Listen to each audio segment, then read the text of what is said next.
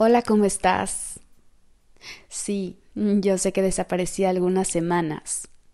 La realidad es que tuve que hacer una pausa porque traía demasiados movimientos y yo siempre apelo a escuchar nuestras necesidades. Entonces, a veces estas pausas son importantes para que podamos regresar y retomar con energías renovadas o con más fuerza algún proyecto o actividad que, que veníamos haciendo. Entonces yo aquí estoy de nuevo muy contenta y muy agradecida por estar aquí. Y antes de empezar con este episodio que traigo el día de hoy, en donde platicaremos acerca de el cuerpo del dolor, me gustaría iniciar como, como siempre lo hacemos. Así es que te invito a, si puedes, cerrar los ojos por un momento. O si no, si vas al volante, si vas caminando mientras escuchas este episodio, te invito a que traigas a este momento, a tu mente, a tu corazón, a tu estómago, a todo tu cuerpo, esta sensación de gratitud por tres cosas, tres experiencias que te hagan sentir profundamente agradecido o agradecida el día de hoy. Si puedes traer esas imágenes a tu mente, regalarte una sonrisa para que le des justamente al cerebro esta señal de que todo está bien, de que todo es perfecto y que estás donde tienes que estar en este momento y que hay mucho para ti. Respíralo. Saborealo. y siente cómo tu corazón se expande mientras respiras y conectas con esta sensación. Y ahora te invito a regresar conmigo a este espacio.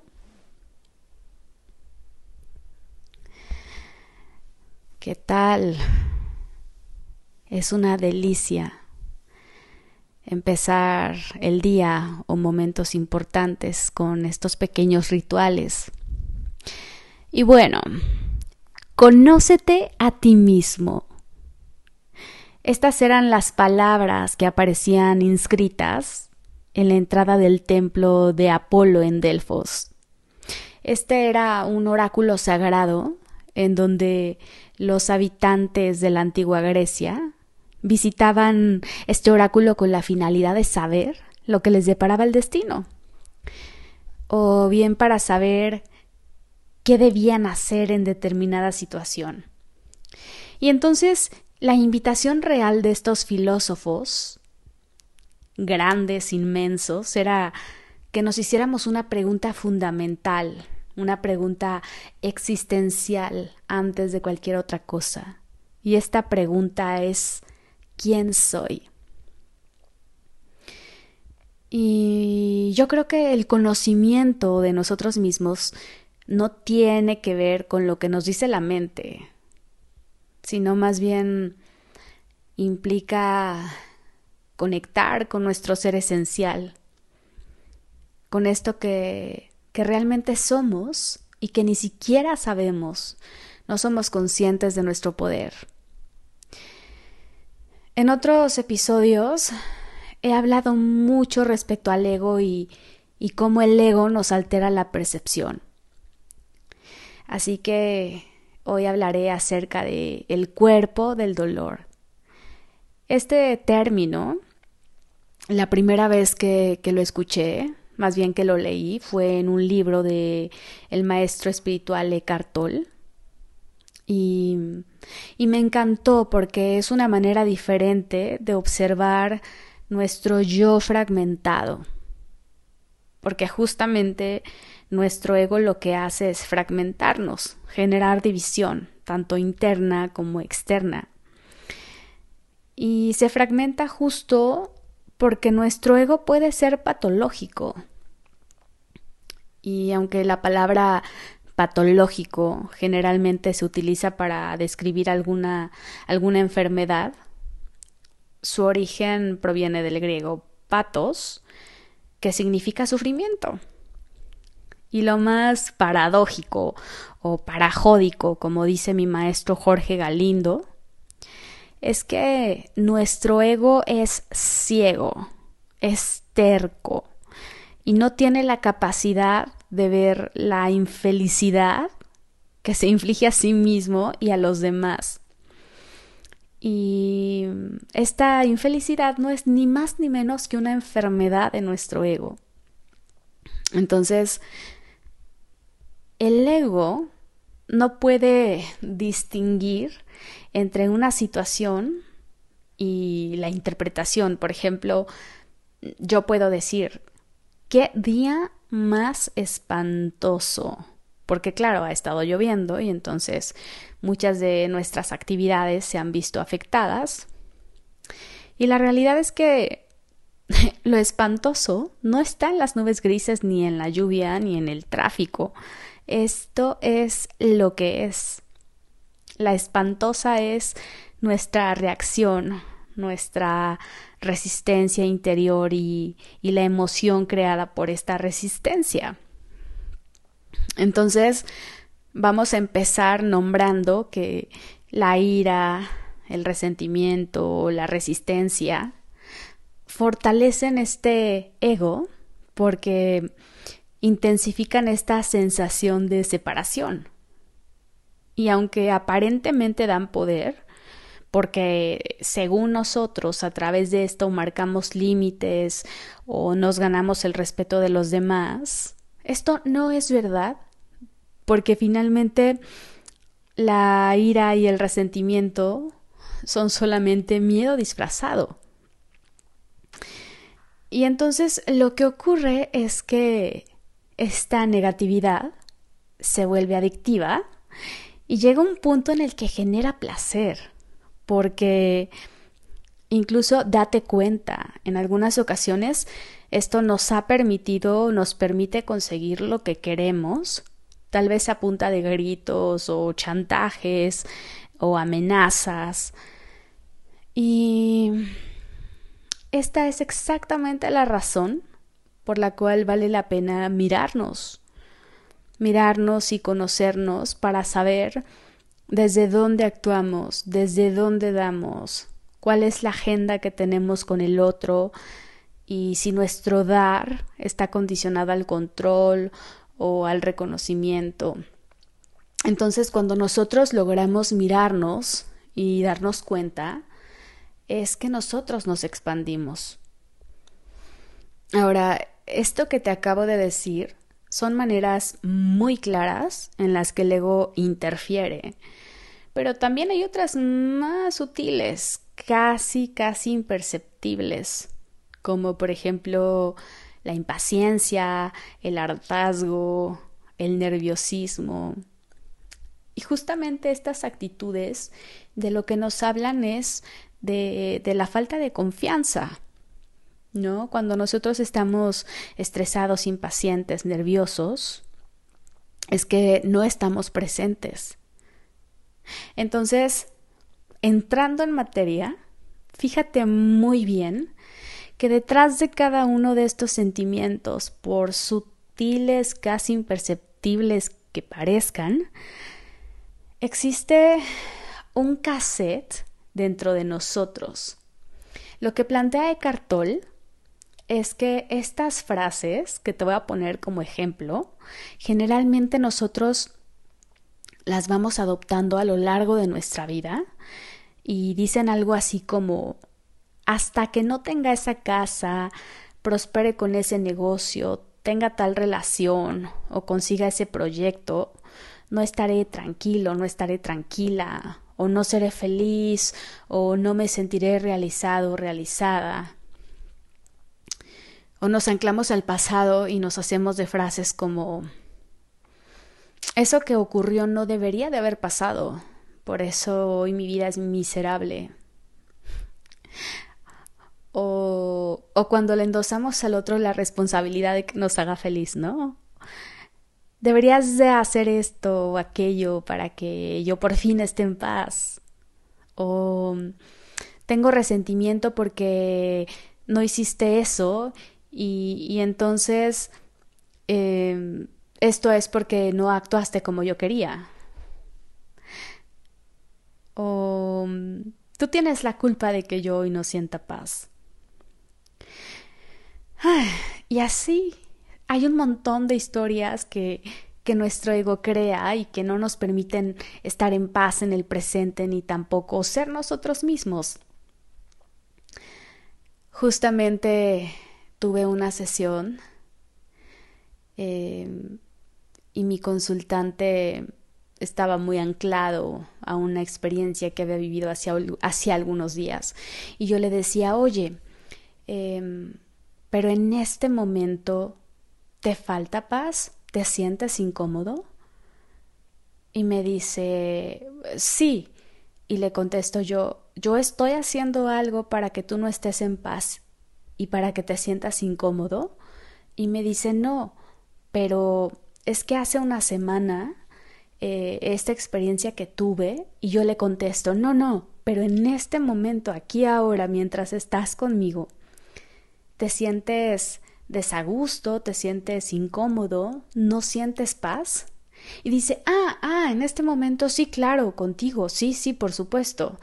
Y entonces te pongo este ejemplo porque generalmente así funcionamos. Entonces, em, esta incapacidad del ego para observarse es aterradora y a todos nos pasa.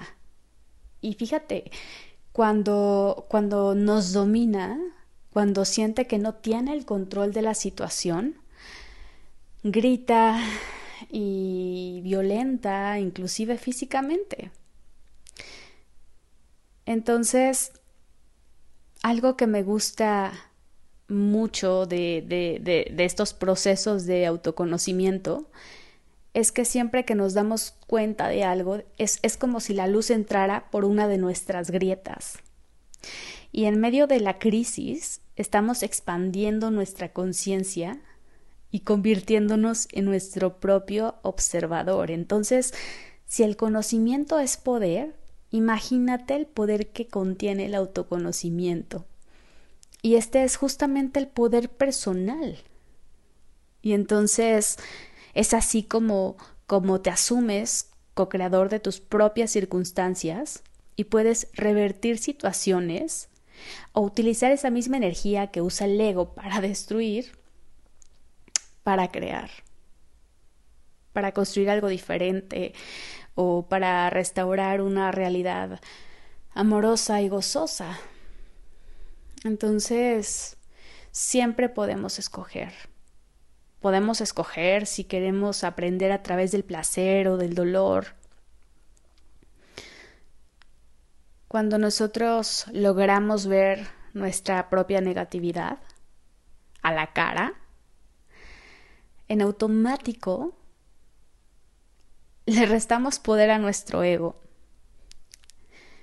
es bien orgánico, a veces nos exigimos cambiar y queremos hacerlo de la noche a la mañana, pero cuando nosotros vemos al ego a los ojos, cuando vemos esta negatividad de la que te hablo, dejamos de ser este cúmulo de pensamientos y emociones para transformarnos en conciencia en su máxima expresión. Entonces, eh, esto creo que ya te lo había dicho en algún episodio, no recuerdo en cuál, pero, pero es un ejemplo que me gusta mucho. Y es que el conflicto es un choque para enriquecernos. No lo vemos así, pero mira, cuando sucede en el sexo, nos, nos encanta porque se trata de dos opuestos complementarios que se atraen. Dos opuestos que chocan y transforman su energía entonces, mira cómo después del sexo somos otros. Tomamos la energía de la otra persona y dejamos nuestra energía ahí también. Pero cuando esto sucede en el plano ideológico, eh, no comprendemos que el conflicto es una oportunidad para enriquecernos y que también podemos tomar del otro Pero bueno, generalmente las trampas son de la mente. Y es que mm, el pensamiento es automático, es algo involuntario, es algo que sucede, ¿no? Decir yo pienso es, es como decir yo digiero, yo respiro. Entonces, em, eso nos pasa con el pensamiento y por eso la voz de la mente tiene vida propia.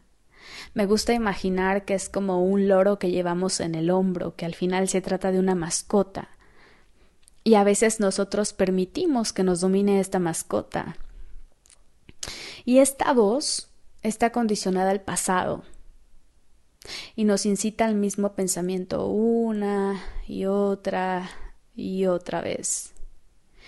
Y a lo largo de nuestra vida nos hemos permitido ser poseídos por nuestra mente y, no por este ser esencial del que te hablaba en un principio. Y a veces no estamos a gusto en ninguna situación o con ninguna persona, ni siquiera con uno mismo.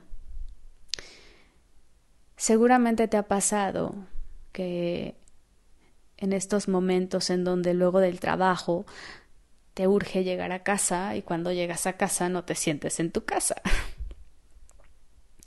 Entonces, la voz de la mente, lo que dice Eckhart Tolle, es que relata una historia a la que reacciona el cuerpo.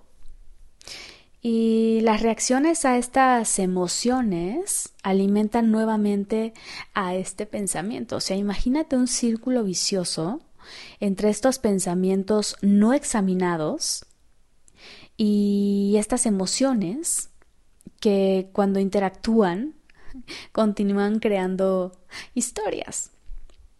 Y entonces estos pensamientos promotores, por llamarlos de alguna manera, se guardan en el, en el inconsciente y generalmente pertenecen a nuestra primera infancia. Mira, aquí te van algunos ejemplos, ¿no?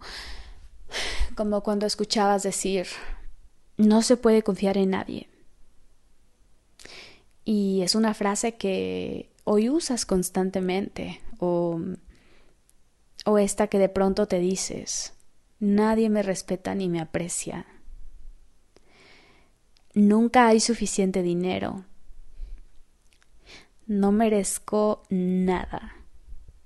¿Por qué todo me tiene que costar tanto? Tenía una amiga que cuando ella era chiquita su mamá le decía es que tú todo pierdes. Se le olvidaba el suéter en la escuela, perdía la lapicera, los colores, perdía las llaves, y esa era la frase que siempre escuchaba. Y entonces, cuando ella era adulta, efectivamente le pasaba que perdía mucho, hasta que se dio cuenta que ese era el pensamiento promotor. Entonces, la voz del ego lo que hace es perturbar el estado natural de nuestro cuerpo. Muchas personas viven sometidos a una gran cantidad de esfuerzo y tensión. Tal vez tú seas alguna de esas personas. Y no porque se vean amenazados por un factor externo, que es lo peor, sino por la mente. Y esto es porque mm, vivimos perpetuando esta tendencia a emociones viejas. Y justamente esta energía acumulada es a la que Cartol le llama el cuerpo del dolor. Entonces, así es como nosotros nos generamos un torrente de emociones negativas que acompañan a un torrente de pensamientos compulsivos que no paran.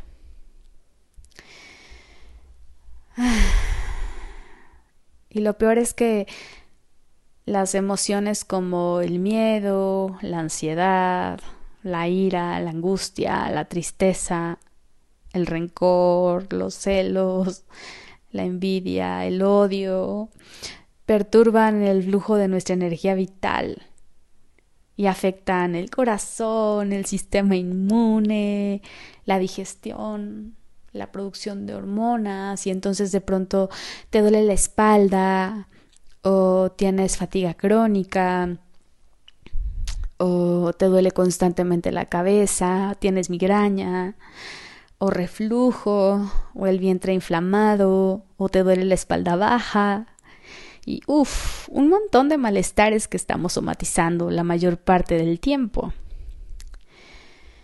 Entonces, volviendo al cuerpo del dolor, todos tenemos la capacidad de no agrandarlo más. ¿Y cómo ocurre esto? Bueno, pues dejando de vivir en el pasado. La clave está en no mantener vivos estos supuestos recuerdos mentales, porque muchas de las cosas que nosotros creemos que pasaron, la realidad es que no pasaron o no pasaron como creemos que pasaron, y esto está científicamente comprobado. Fíjate que en el caso de, de los niños, por ejemplo, se ve mucho. Y por eso es que para los niños es súper importante que haya un adulto que les ayude a gestionar sus emociones negativas sobre todo. Y necesitan mucha compasión, necesitan mucho amor. Porque lo único que, que le puede quedar al niño para defenderse es no sentir. Y entonces de pronto cuando somos adultos somos analfabetas emocionales, ¿no? Porque estamos llenos de mecanismos de defensa. Y, y es muy interesante cómo el cuerpo del dolor sabotea nuestras relaciones íntimas. A mí, por ejemplo, me pasa eh, en la terapia que de pronto escucho a consultantes hablar de una infancia feliz y luego explorando un poquito más resulta que fue tormentosa. Pero claro, qué bonito es verlo para poder sanarlo y acomodarlo y dejar de repetir patrones compulsivamente para dejar de tropezar con la misma piedra, para expandirnos, porque generalmente estamos en mucha contracción y no nos damos cuenta porque nos acostumbramos a estar contraídos. Y mm, volviendo al tema de los niños, desde que somos niños, nosotros traemos ya una carga de dolor. De hecho, hay niños que lloran un montón que lloran con mucha tristeza. Hay niños que lloran tanto que a veces hasta parecería que quieren hacer infelices a los demás y que crees que lo logran. Y lloran porque necesitan atención, por ejemplo, o incluso lloran porque toman de la energía del cuerpo del dolor de los papás. Entonces, eh, Eckhart dice que un niño abandonado o descuidado por sus padres en la infancia seguramente desarrollará un cuerpo del dolor que tenderá a activarse en todas las situaciones que resuenen como por ejemplo la impuntualidad. ¿No? Hay gente que se enfurece de una manera exacerbada y sobredimensionada cuando alguien llega cinco minutos tarde. Que ojo, no estoy justificando el impuntual, solamente es un claro ejemplo de que hay pequeñas cosas que nos detonan de manera exponencial este cuerpo del dolor. Y el regalo es que entre más denso y profundo sea el cuerpo del dolor, mayor se vuelve la oportunidad para despertar, la misma infelicidad puede ser el motivo para acelerar el despertar. De hecho, fíjate que yo inicié todo este camino tanto en la práctica de yoga como en el desarrollo humano, la psicoterapia, eh, como un proceso de autosanación. Pero bueno, el cuerpo del dolor, al igual que, que toda forma de vida, necesita alimentarse para sobrevivir. Y su alimento es generalmente una energía que es compatible con la suya. Por eso decimos que siempre hay un roto para un descosido. Porque mm, toda esta energía que es emocionalmente dolorosa puede convertirse en alimento de este cuerpo del dolor. Por eso le agradan los pensamientos negativos y el drama, eh, el drama en las relaciones. Y lo que termina por ocurrir es que reforzamos muchas de estas creencias que a lo largo de la vida se vuelven profecías autocumplidas. Yo creo que, que a todos nos ha pasado en algún momento de la vida. El cuerpo del dolor es adictivo, es adictivo a la infelicidad.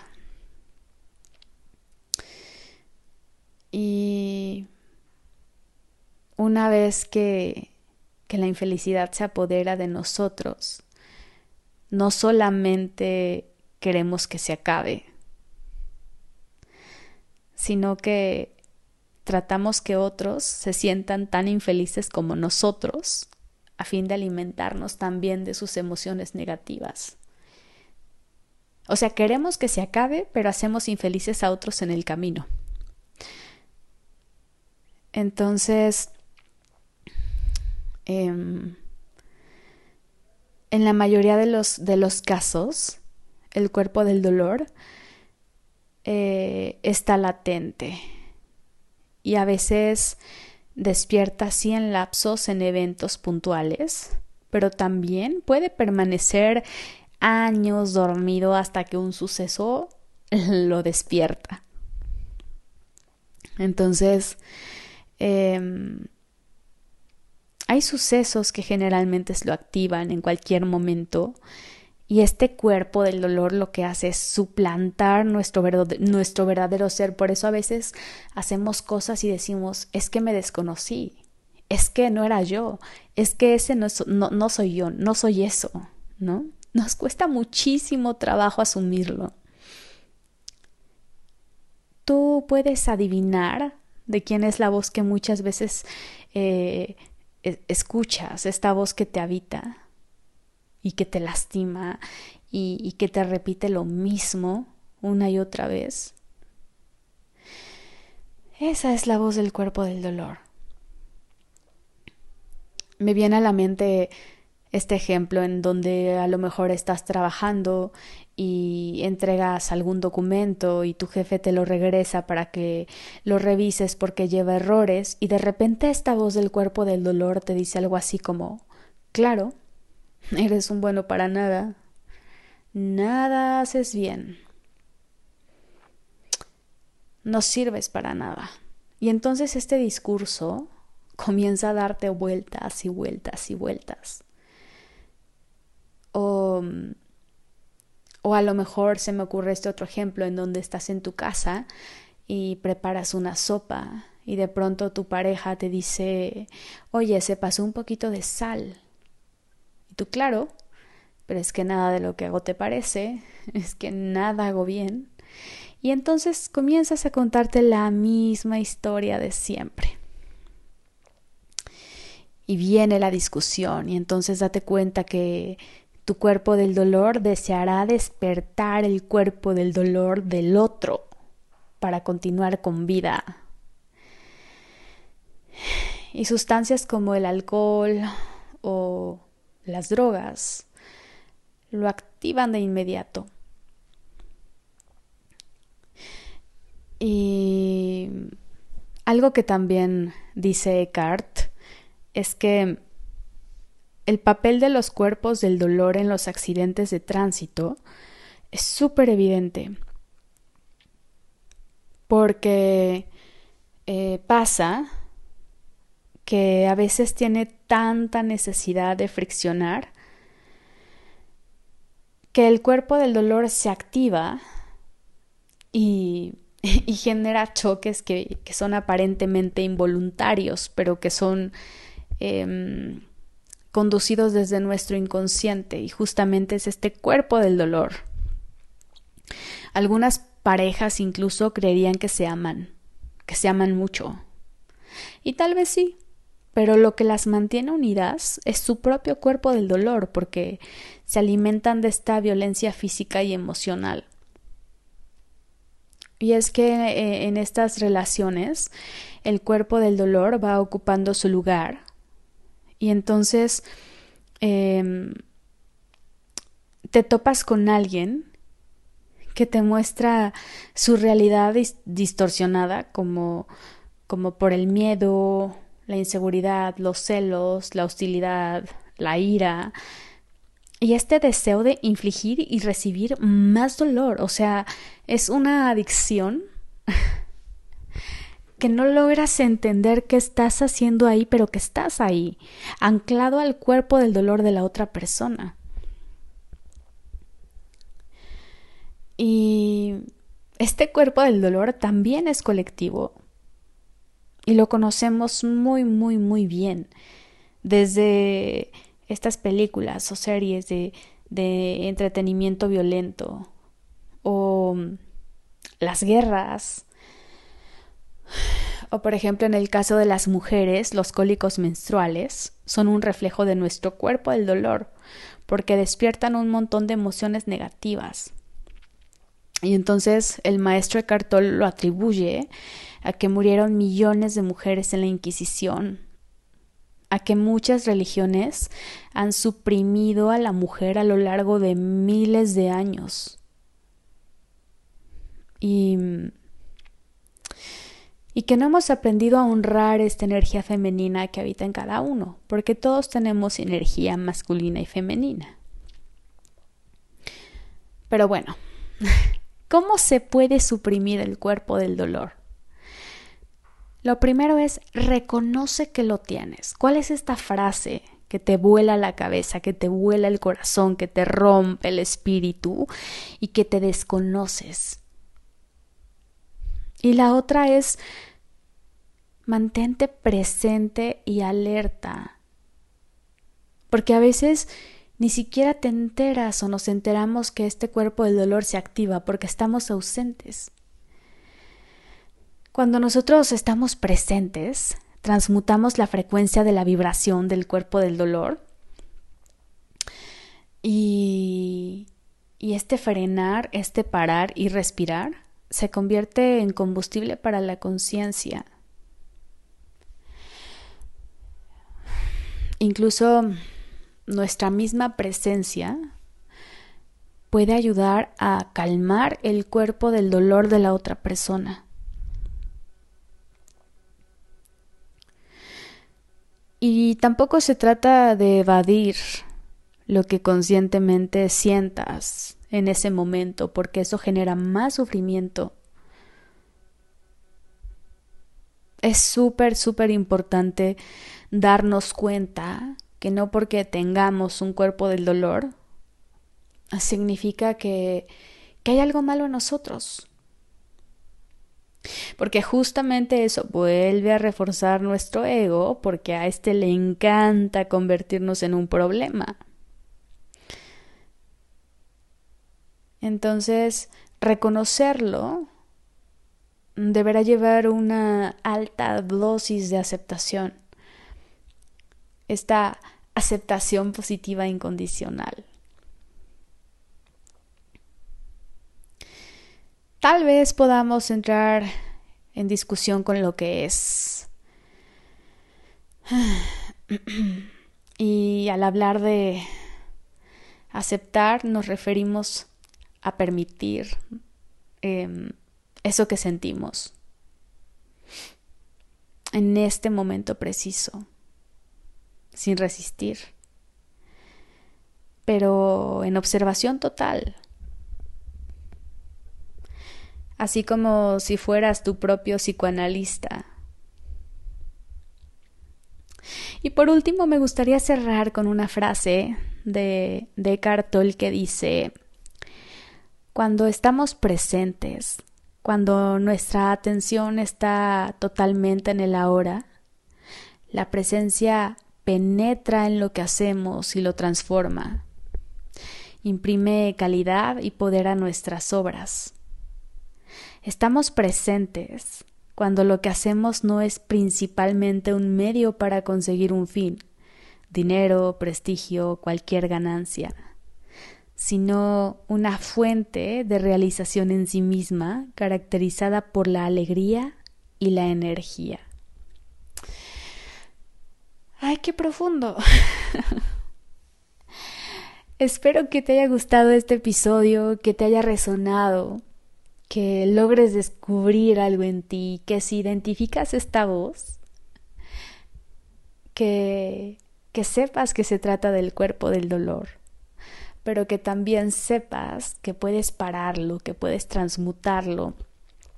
Me viene esta imagen como, como, como si vieras a un ladrón con las manos en la masa y que cuando lo descubres este no sabe qué hacer, no sabe si correr, no sabe si llevarse el objeto o no. Así es nuestra mente. Y mm, el asunto aquí es darnos cuenta. Esa es la conciencia. Te dejo un abrazo y acuérdate que me va a dar muchísimo gusto leerte. Rosario Cardoso P en Instagram. Si se te ocurre algún tema que quieras que comparta en algún episodio de nuestro podcast Alma en Conexión, me encantará saber em, cuáles son tus sugerencias. Te dejo un abrazo y cuídate mucho. Hasta pronto.